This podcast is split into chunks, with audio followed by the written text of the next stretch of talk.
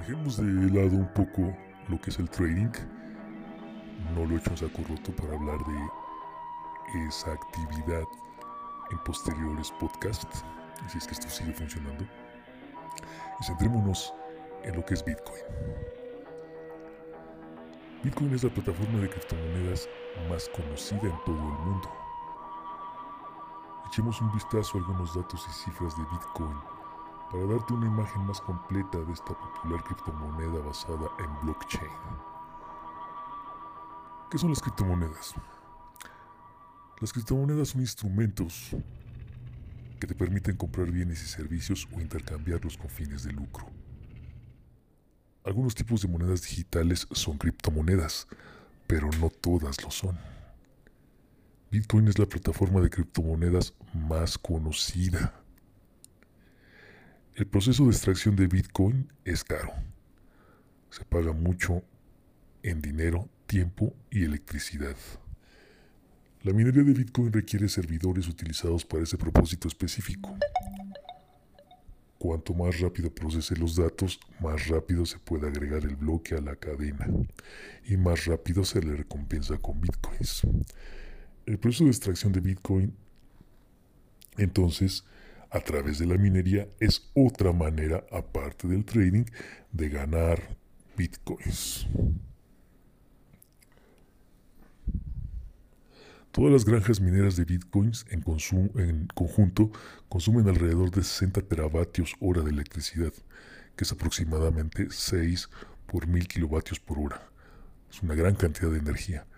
Todo el país de Irlanda, que es la segunda ciudad más poblada de Europa y tiene 84.421 kilómetros cuadrados de área, consume menos electricidad que todas las granjas juntas de Bitcoin. Pero bueno, estas están repartidas en varios países del mundo. ¿Por qué menciono esto? Si hay manera de que minando puedas hacerte de bitcoins. Sin embargo, y dada la complejidad de su algoritmo, que va creciendo año con año, el hacer una actividad como minería es prácticamente inviable para cualquier persona normal. Necesitarías invertir muchísimo dinero en comprar los coin miners que les llaman a las a los CPUs o computadoras que solamente se dedican a minar más el gasto energético que sea así. Por lo cual, pues no, no es una actividad que para una sola persona pudiera ser ni rentable. Pero hay gente que lo intenta. Es más, puedes sacar más dinero comercializando los mineros que tratar de minar tú con los mineros el Bitcoin. Otra situación que existe en torno a Bitcoin es el rechazo que se tiene por grandes inversores millonarios. Por ejemplo, Warren Buffett, que es conocido como una leyenda en el mundo de la inversión, ha comparado a Bitcoin con los cheques de papel. Es una forma muy eficaz de transmitir dinero, dice, y puede hacerlo de forma anónima y todo eso. Pero le tiene desconfianza dada su volatilidad. ¿Qué es la volatilidad? Bueno, pues es la, voy a ponerlo como que la velocidad en la que puede un activo subyacente subir o bajar de manera intempestiva. Por ejemplo, en diciembre del 2017 Bitcoin se cotizaba en cerca de 20 mil dólares. Todos tenían euforia por adquirirlo, como mencioné anteriormente. Inclusive tú podrías verlo como el semáforo en color verde que te incitaba a comprar y a comprar más. Hubo gente que compró en los 20 mil dólares cerrados para después caer intempestivamente y solo en un año, solo en un año, llegó a caer a menos de 10 mil dólares. Y así ha vuelto a moverse. Este es un tema candente y un punto de discusión frecuente entre inversores, empresarios y operadores de bolsa. Por lo que si estás interesado en Bitcoin, deberías de querer saber todo al respecto de esto.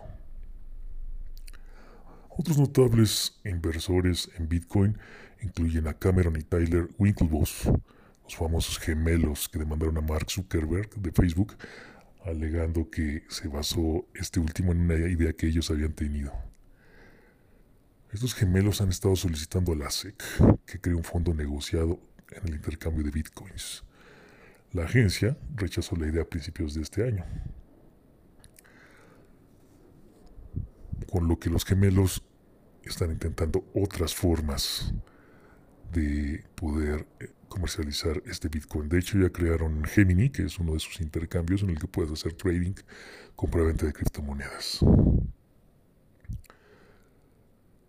Otra situación a tomar en cuenta. Las criptomonedas como Bitcoin pueden no ser tan seguras. Y hay voces notables en la comunidad inversora que han aconsejado a todos los inversores serios que se mantengan alejados de ellas.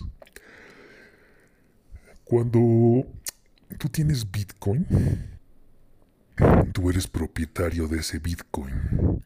Es decir, no hay nadie que lo custodie o que te pueda responder de él así lo tengas en un exchange. La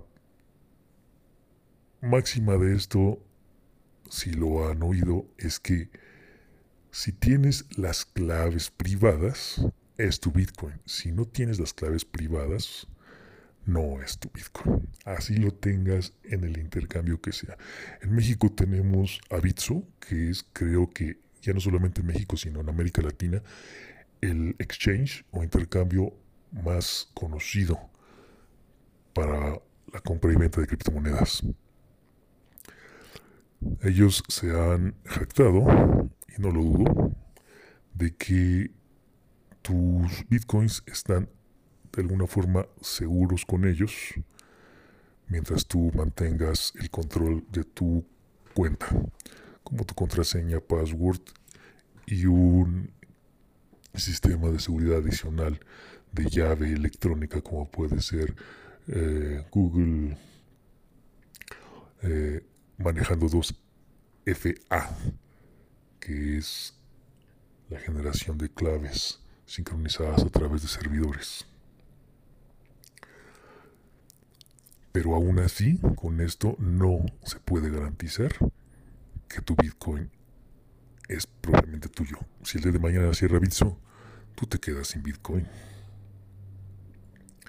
Y eso también es real.